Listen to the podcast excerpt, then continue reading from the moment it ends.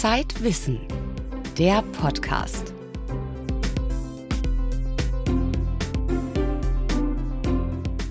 Herzlich willkommen zum Zeitwissen Podcast. Heute haben wir für Sie einen ganz besonderen Podcast vorbereitet, nämlich drei Interviews, und zwar zu folgenden Themen.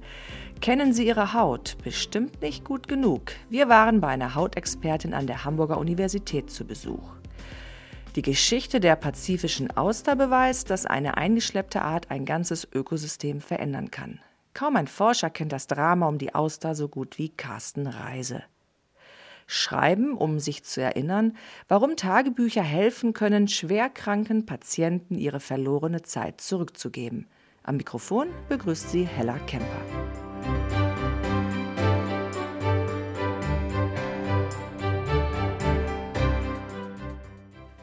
Nicht jede Geschichte, über die man als Journalist schreibt, berührt einen auch. Aber manchmal passiert es. Dann ist man unfassbar traurig oder könnte jubeln über das, was man erzählt. Meiner Kollegin Claudia Wüstenhagen ist genau das passiert. Als sie für ihre letzte Recherche Tagebücher las, hat sie ziemlich viele Tränen vergossen. Claudia, warum und was waren das für Tagebücher? Ja, das waren ganz besondere Tagebücher, die Menschen nicht für sich selbst geschrieben haben, sondern für andere. In dem Fall waren es Angehörige und Pfleger, die für Patienten auf einer Intensivstation ein Tagebuch geschrieben haben, weil diese Patienten bewusstlos waren über Tage, manche auch über Wochen, weil sie beispielsweise im Koma lagen oder eben beatmet wurden und deswegen ähm, sediert werden mussten. Die Idee dahinter ist eben, dass man diesen Menschen, die einen Teil ihrer Zeit verloren haben, so an jedem einzelnen Tag oder jeden einzelnen Tag wieder zurückgeben kann. Aber wie nützt das Schreiben dabei? Also zum einen nützt es natürlich den Verwandten selbst, also wenn sie dort an einem Bett stehen auf einer Intensivstation, weil sie Angst haben, es ist eine sehr, sehr schwierige Situation und das Schreiben hilft den Angehörigen, sich ein bisschen von diesem Kummer einfach von der Seele zu schreiben, also sich zu erleichtern.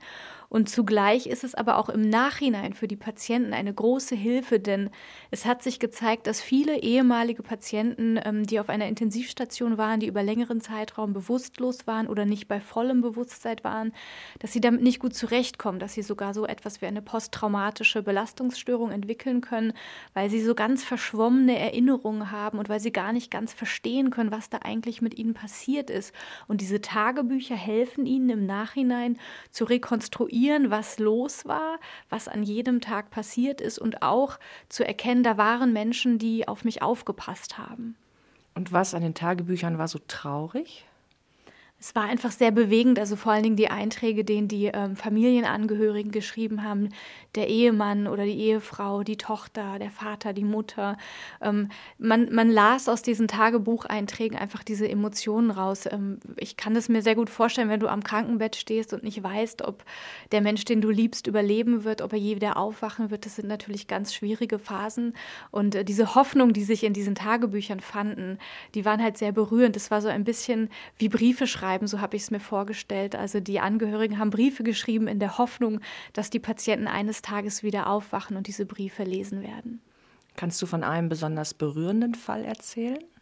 Also ich erinnere mich an das Tagebuch, das eine Frau für ihren Vater geschrieben hat. Der hatte einen sehr schweren Unfall gehabt und war bewusstlos und schwebte auch in Lebensgefahr. Und sie hat in diesem Tagebuch dann darüber reflektiert, ähm, was er wohl mitbekommt. Sie fragte immer, ich weiß nicht, wie erlebst du das gerade? Merkst du, dass wir hier sind? Spürst du uns?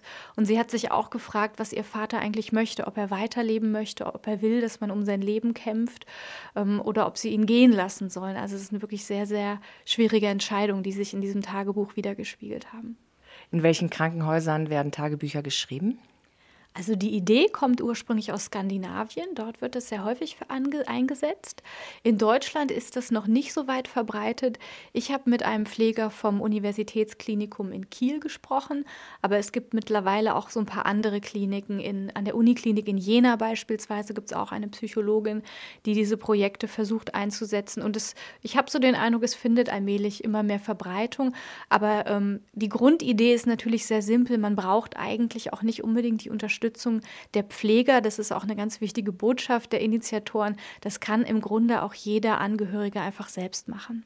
Claudia, vielen Dank für das Gespräch. Im aktuellen Zeitwissen erfahren Sie mehr darüber, wie man solche Tagebücher schreiben kann und wir drucken in der aktuellen Ausgabe Auszüge aus den Intensivtagebüchern.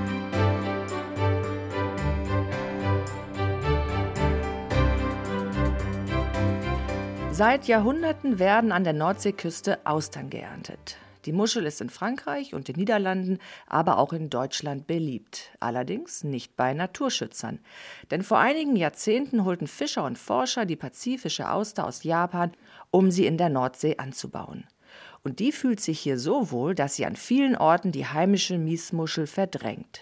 Die Geschichte der pazifischen Auster ist ein Paradebeispiel dafür, wie eine eingeschleppte Art ein ganzes Ökosystem verändern kann, und wenige Forscher kennen diese Geschichte so gut wie Carsten Reise. Der ehemalige Direktor des Alfred Wegener Instituts auf Sylt hat sein halbes Forscherleben der pazifischen Auster gewidmet und Max Rauner hat mit ihm gesprochen. Professor Reise vom Alfred Wegener Institut. Sie erforschen seit mehr als 20 Jahren die pazifische Auster hier vor Sylt. Sie gilt ja als eine von sechs invasiven Arten. Wie hat dieses Tier den Alltag, das Leben hier im Wattenmeer verändert?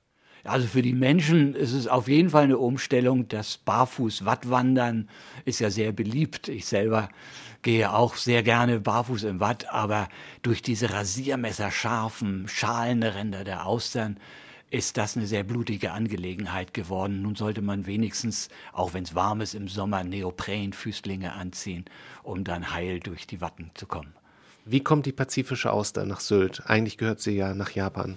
Der Weg von Japan ist so weit, dass keine Auster es schaffen kann ohne fremde Hilfe. Und in diesem Fall sind die Fremden die Menschen gewesen. Ihr Appetit auf gut schmeckende Austern hat sie von den pazifischen Gewässern hier in die Nordsee gebracht.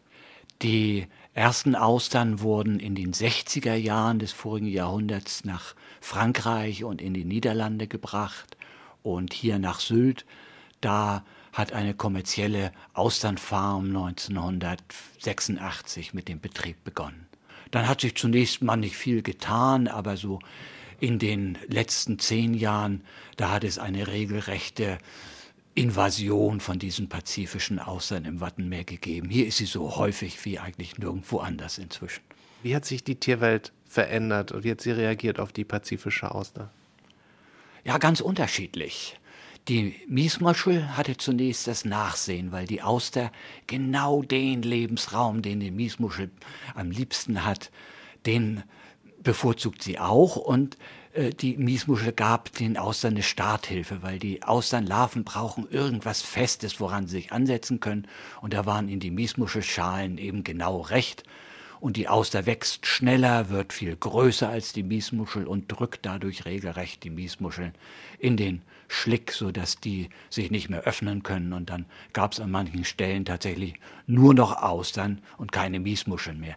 Ja, die Miesmuscheln fanden dann doch noch so ihren Trick. Dann haben sie sich im Schutz der Austern wieder neu angesiedelt, da wo die Vögel dann nicht mehr so richtig rankommen. Und in der Tat, die Vögel, die haben Schwierigkeiten mit den Austern. Die Schale ist so dick und schließt so fest, dass nur die jüngsten Austern gerade noch mal als Nahrung für Eiderenten, Austernfischer, Möwen in Frage kommen, aber die großen Austern, die frisst hier kein Vogel.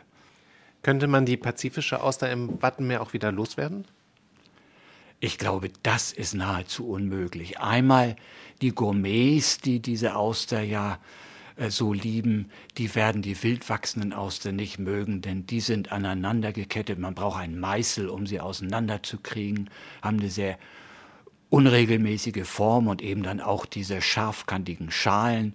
Man könnte sie jetzt mit Absicht raussammeln, aber es sind inzwischen so viele Millionen von Austern und eine große, ausgewachsene Mutterauster kann etwa 30 Millionen Eier produzieren. Allein daran kann man ermessen, dass das eine Sisyphus-Arbeit wäre, diese Austern jemals wieder aus dem Wattenmeer herauszubekommen. Also wir müssen uns mit ihr arrangieren. Was kann man aus der Geschichte der pazifischen Auster lernen für den Umgang mit invasiven Arten? Grundsätzlich ist es wohl nicht vorauszusehen, wie sich eine Art in einem für sie neuen Ökosystem einnischen wird. Das hängt von derart vielen Faktoren ab, den möglichen Fressfeinden, den Konkurrenten, der Nahrung, aber natürlich dann auch dem Klimaregime. Und bei der Auster war es sicherlich auch so, dass ihr die Erwärmung der Nordsee sehr zu Pass gekommen ist. Sonst wäre sie vielleicht nicht so schnell, so häufig geworden, wie es jetzt hier der Fall ist. Dann kommt noch hinzu, sie ernährt sich ja filtrierend von Planktonalgen und durch die Überdüngung der Küstengewässer haben wir ihr eigentlich auch noch einen sehr reichlich gedeckten Tisch beschert. Und das führt wohl dazu, dass sich die pazifische Auster gar nicht mal in Japan und Korea und wo sie herkommt so wohlfühlt. Also das Wattenmeer, das scheint für sie das Allerbeste zu sein. Die pazifische Auster erobert das Wattenmeer. Ein Gespräch mit dem Meeresbiologen Carsten Reise.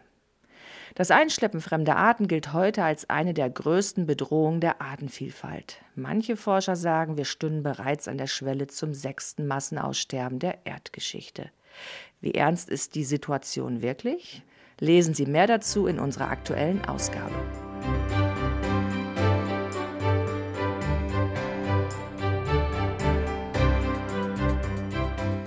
Wir haben uns die wichtigsten Fragen zum Thema Haut vorgenommen. Was nützen eigentlich teure Hautcremes? Ist alte Haut immer hässlich? Und wie kauft man die richtige Sonnencreme? Unsere Autorin Marlene Steib stellte diese Fragen Martina Kerscher, Professorin im Fachbereich Kosmetikwissenschaft der Universität Hamburg. Professor Kerscher, bei Hautcremes versprechen uns ja oft so Formeln wie Q10, Vitamin A, B, C, Hyaluronsäure, dass unsere Haut jünger, schöner und gesünder wird. Wie viel ist da wirklich dran? Wenn wir jetzt beispielsweise Vitamin C nehmen, dann wissen wir, dass Vitamin C, sofern es in Konzentrationen von mehr als 5% eingesetzt wird, sehr positive Effekte auf Zeichen der Hautalterung hat. Pigmentflecken blassen ab, die Hautoberfläche wird strahlender, der Skin Glow, das heißt also die Strahlkraft der Haut verbessert sich und kleine Fältchen werden langsam auch gemildert. Was sind denn Faktoren, die die Haut garantiert zum Altern bringen? Garantiert zum Altern bringen die Haut sicherlich eine Überdosis an ultravioletter Strahlung, denn wir wissen, dass die Alterungserscheinungen, die wir sehen können, zu mehr als 80 Prozent durch die Sonnenstrahlen verursacht werden. Dann ist es aber natürlich auch so, dass andere Prozesse, wie zum Beispiel der Konsum von Nikotin, ein extrem ungesunder Lebensstil, aber auch Umweltschadstoffe, Schwebstoffe, Rußpartikel in der Luft, durch all diese Faktoren entstehen sogenannte freie Radikale in unserer Haut und auch die lassen die Haut vorzeitig altern bedeutet eine alternde, eine hässlicher aussehende Haut auch immer, dass die Haut ungesünder ist. Gut, da müsste man natürlich zunächst mal definieren, was ist überhaupt eine hässliche Haut. Sicherlich ist es keine alternde Haut, denn ähm, das ein paar Fältchen beispielsweise auf der Haut können ja durchaus charmant und attraktiv sein. Grundsätzlich ist es natürlich so, der Alterungsprozess, der normale Alterungsprozess ist etwas Normales, nichts Krankhaftes. Das heißt also, wenn eine Haut normal altert, ist sie nicht ungesund. Allerdings ist eine vorzeitige, vorschnelle Hautalterung, beispielsweise durch zu intensiven Sonnenkonsum, das kann durchaus dazu führen, dass die Haut dabei auch ungesund oder krank wird, dass die Haut zu trocken wird, dass Pigmentflecken an der Hautoberfläche auftreten oder Pigmentverschiebungen, die dann das Hautbild nicht mehr so ebenmäßig aussehen lassen. Und man weiß aus Studien, dass eben genau diese Pigmentverschiebungen und Oberflächenstrukturänderungen die Haut als weniger attraktiv erscheinen lassen. Was muss ich denn beim Kauf einer Sonnencreme beachten? Wichtig ist, welche Schutzfilter sind enthalten. Die Schutzfilter sind der zentrale Punkt und hier gibt es eben einmal den Unterschied, dass wir sogenannte physikalische Filter haben. Das sind kleine Pigmentteilchen. Hier ist es zum Teil natürlich schon so, dass höherpreisige Produkte eine bessere Galenik haben, das heißt sich besser verteilen lassen. Und das Entscheidende ist aber, wie hoch der UV-Schutz ist, und zwar nicht nur der ausgewiesene Lichtschutzfaktor im UVB-Bereich, sondern auch der Schutz vor der längerwelligen UVA-Strahlung. Der UVA-Schutz ist auch auf der Packung deklariert und man sieht aber da jetzt keinen Zahlenwert, sondern nur UVA und das ist einfach mit einem Kreis umgeben. Haut braucht aber nicht nur Pflege und Schutz, Haut kann auch ganz schön viel. Zum Beispiel sehen, atmen oder sogar rechnen. Wie genau das funktioniert, das erfahren Sie in der aktuellen Titelgeschichte von Zeitwissen. Im aktuellen Heft erfahren Sie außerdem, welcher Geldtyp Sie sind, warum der Chlorgeruch im Schwimmbad gar kein Chlorgeruch ist und warum unsere Gesellschaft Menschen mit multiplen Identitäten erschafft. Das war der Zeitwissen Podcast. Am Mikrofon verabschiedet sich Hella Kemper.